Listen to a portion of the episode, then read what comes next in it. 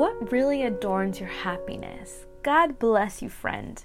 You who are listening through Apple Podcasts as well as Spotify Podcasts, I just want to welcome you yet to another amazing uh, episode where we can just come together in a small community to just worship and praise Jesus through the Word. Um, I pray that God uses uh, this time for us to just be still to listen to what God has to say to us and what He has to say specifically over your life as well. If this is your first time connecting, please don't disconnect. I encourage you to keep connecting. Invite somebody, share this link with somebody that you think will be also blessed by this word. I just want to welcome you to this platform called Friends to Friends, and with the small addition with the podcast that's called Aún a Mí. This uh, amazing journey started about roughly October of last year. We're coming up at our first year, so I'm super thankful what God has been doing. Uh, slowly but surely, I've seen God's hand move over this um, this amazing season of my life where. Uh, Friends to Friends has become a platform where people can just come and listen to what God has to say. Not my words, to be honest, it's what God has done in my life and being able to share this with you, which is why God placed this amazing word that I just want to go ahead and just go ahead and jump in and get started. So, before uh, before anything, you know, if you're driving, if you're cooking, if you're working, if you're about to do something where like you're quiet, like you know, put in your headphones, listen to what um, what we're gonna share today, and I know that it'll bless your life. And and if it blesses your life, please share it with somebody that will I know that will also be ready to receive this word as well. So let's go ahead and just get started. I pray that God uses uh, your heart, God uses your mind, and that everything that you're praying for, that God just reveals that upon the the the the ending of this devotional. So let's go ahead and get started with this new episode of this podcast, which I titled it What Really Adorns Your Happiness. Truth be told, God has an interesting way of dealing with our personas differently. And have you ever sat down to have a conversation with someone that typically the first thing that one says to each other is like, "Hey, so tell me what's been new in your life, what's going on?" I don't know if that's you like whenever you see a friend that maybe you haven't seen for a long time and like the first thing you're like, "Let me give you a bear hug." And let me also like ask you what's been new, anything exciting to share. Now, if you've had a great relationship with this person, then I think you know what I mean. But if this person is close to you and like let's say you're like all right well let's go chat let's go let's go talk and just catch up on our um, recent uh, journeys our adventures of what we've been doing. And let's say you're sitting across the table at a starbucks maybe you're about to eat or drink something and you're talking to this person this friend or this person and you're sharing your thoughts not even two minutes into the conversation, speaking so passionately of what's been so new and exciting in your life that perhaps the other person right across from that table is not as focused or as excited to hear what you have to say because perhaps an incoming text or call has just come in. And let me repeat, you're probably in that peak of a moment where you're about to tell that person, This is what happened. Let me tell you what happened. And at this point, you see that that person's not even following what you're saying. So you're thinking to yourself, probably it's not worth to continue the conversation.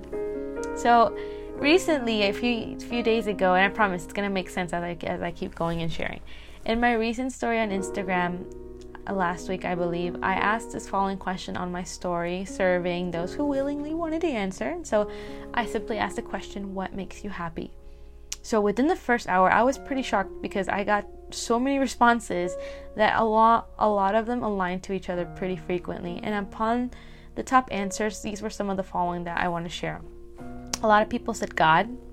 A lot of people said his creation, family, those that I care about, seeing Jesus face to face one day in heaven, serving Jesus like at church, community service, and friends. And so, as I examined these answers, I couldn't help but also agree that I probably would have said the same things. And the more time I spent meditating on His Word, I began to bring it all to this feeling. If God really is the one that brings me happiness, then why have I allowed happiness to be determined by those who will passively seek Jesus with you on a Sunday seat? Has my happiness been placed on the quantity rather than the quality of what I did to serve in the house of God? Has my happiness been based on the amount of people who just care to talk to you only when the things when things seem to go successfully well? Has my happiness been set on the connections that I have to see my goals or my dreams flourish? Has my happiness been set on the idea that I may portray to have it all together and be ignoring the real need over our happiness? So while I may have seen these answers, it doesn't necessarily mean that they're true. It could be, but only each and every one of us know what our relationship with God looks like on a day to day basis. One day you can be happy, excited that maybe things worked well in your favor, but then the next day, maybe you're going through something rough, it might turn out to be the total opposite of it, right? And these questions constantly had me meditating because so many of us, including myself, like I'll raise my hands, both my hands, to tell you that there are times where probably we're not as confident to admit that we've reached happiness because we've at all, at all all of us here at one point can really agree that happiness is something totally different in our own definitions. And these questions um, like i said they had they had bombarded me constantly these past few weeks because we're so used to as human beings to be in constant pursuit of the adornment of others others talents others ambitions and adapt them as our own to be fully satisfied to find a complete happiness. And I think all of us at one point have been overwhelmed because as human beings, we'll never be able to fully understand the real meaning of the adornment to our happiness until we decide to willingly admit it before God and let Him realign us towards the right track that will take a hold of what really uniquely belongs to you and I. A lot of times, we're that friend whom we've invited to have lunch and conversation with and in the first minutes into the conversation, we turn away from someone who's so willingly ready to listen and introduce the true meaning of happiness that we don't even know what real happiness is. And do you know who that person is? That's Jesus. We're probably that person that has that phone in our hand, worried about what's next, who are we talking to, what's been going on, that we forget that there's someone who's extending his hand out to tell you, hey, I want to help you in this journey. I want you to fulfill your dreams, but not in your own way. Let me take care of it. And did you know that you'll never lose when you are obedient to God? I may have fooled myself thinking that I've probably lived the best moments of my life, but the truth is, we've not even seen anything yet. He's just waiting for the right moment for us to see what we've really proclaimed in faith and in obedience. Listen to this and in obedience. And it sometimes means to give up what you've accustomed to yourself calling happiness, right? So I titled this week's podcast Adornment to Your Happiness. Where is your adornment to your happiness? Is it set on the things around you? Is it set on your accomplishments, on your success, on your connections? Is it based on your own status? I don't know. If you're listening here for the first time, I encourage you to be constantly active in searching God's presence. I encourage you to strengthen your daily relationship with God. I pray over your life that's connected today because my only desire is to share a word that will instigate you to seek God, to impact others, to speak words of life to those whom God has placed to be a light in your life for this season of your life. Give God an opportunity to show you what He's capable to do. One of my favorite things to do when preparing for a word is to always read a passage that is unlikely to be read among many repeated verses that we tend to typically hear.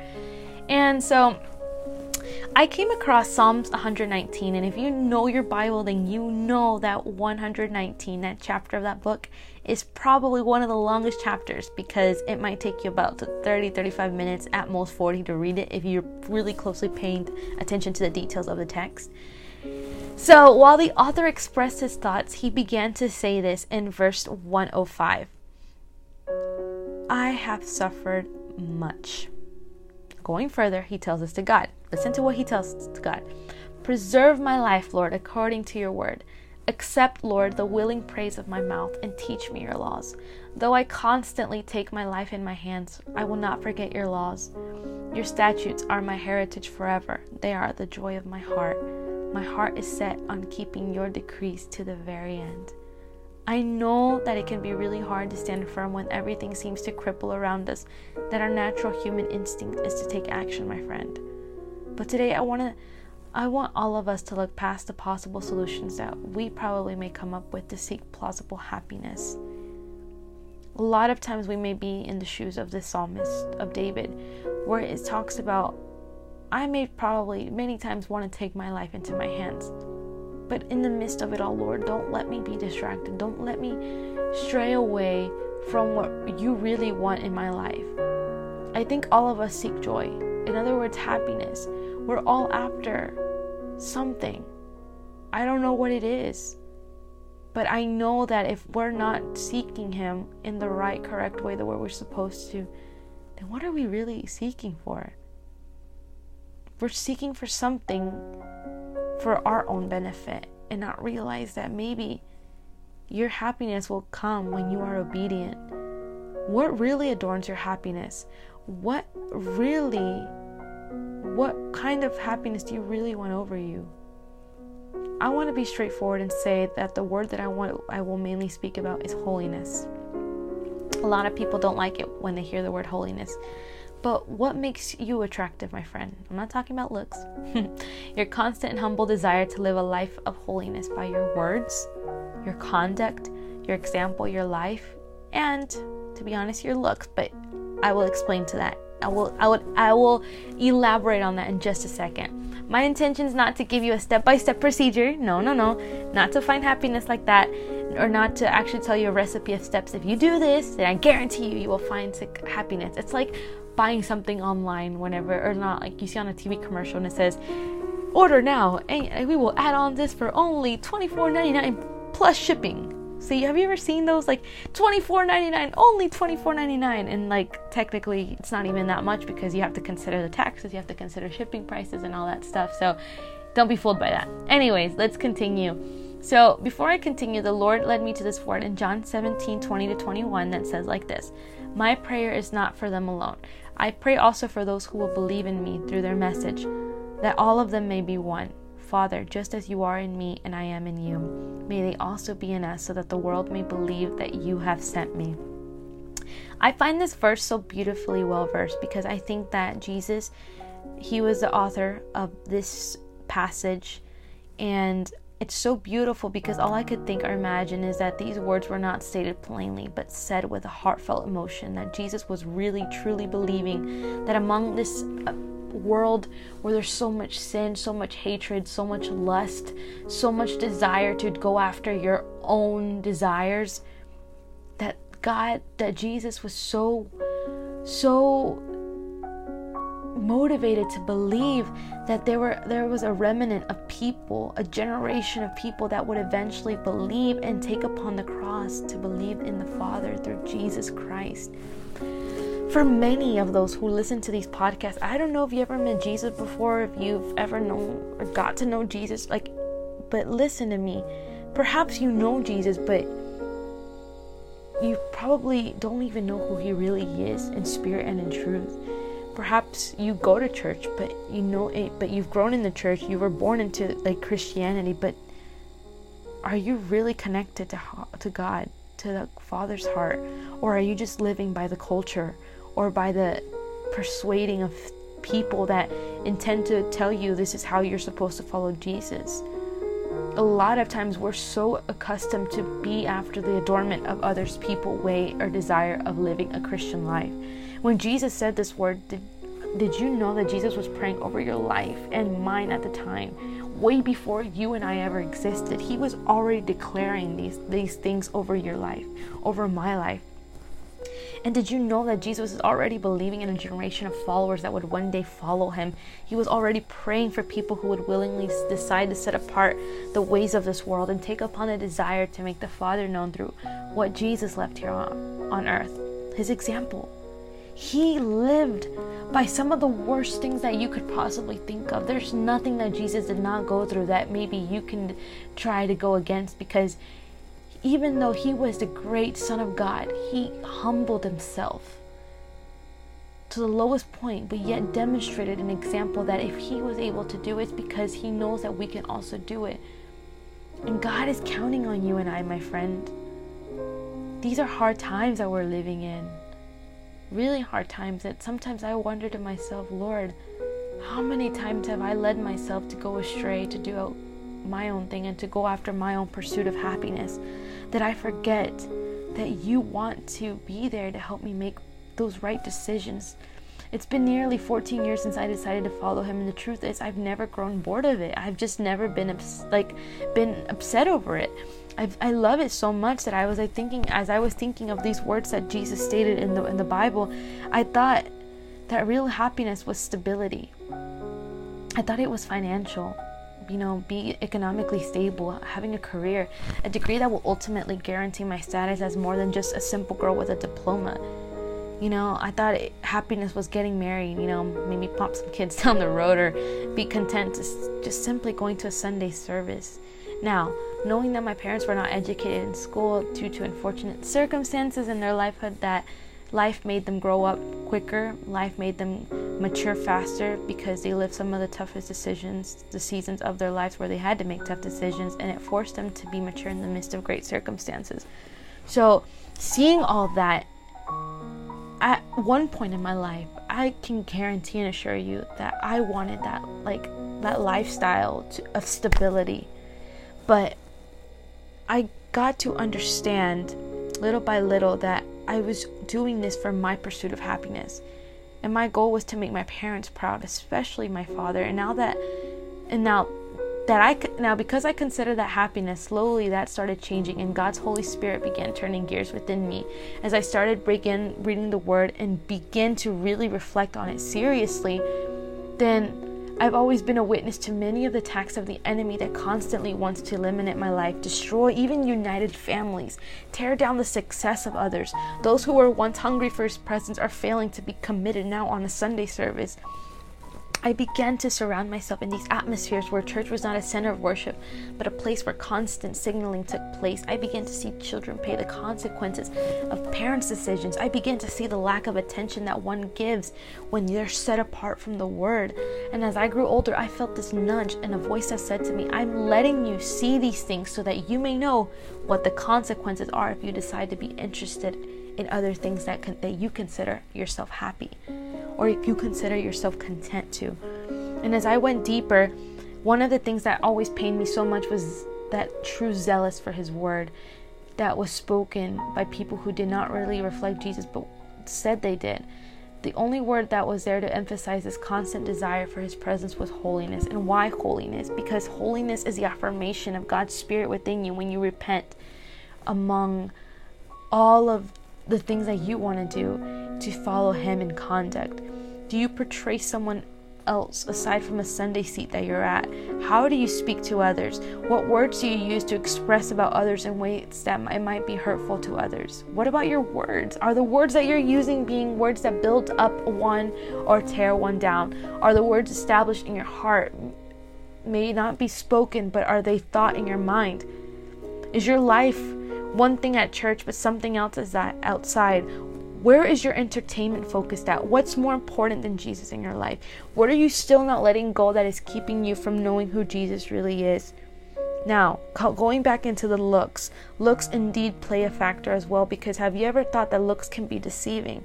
I'm not talking about physical looks, but yes, they that's also a part, but I'm not seeing I'm not saying that you need to go and dress in rags of clothing to demonstrate a humbling side of you. But are you humble enough to be able to sit down across from someone that not that might not be able to offer you what you think is okay, but maybe God's placing them for you to humble yourself to those standards so that way you understand the heart of Jesus?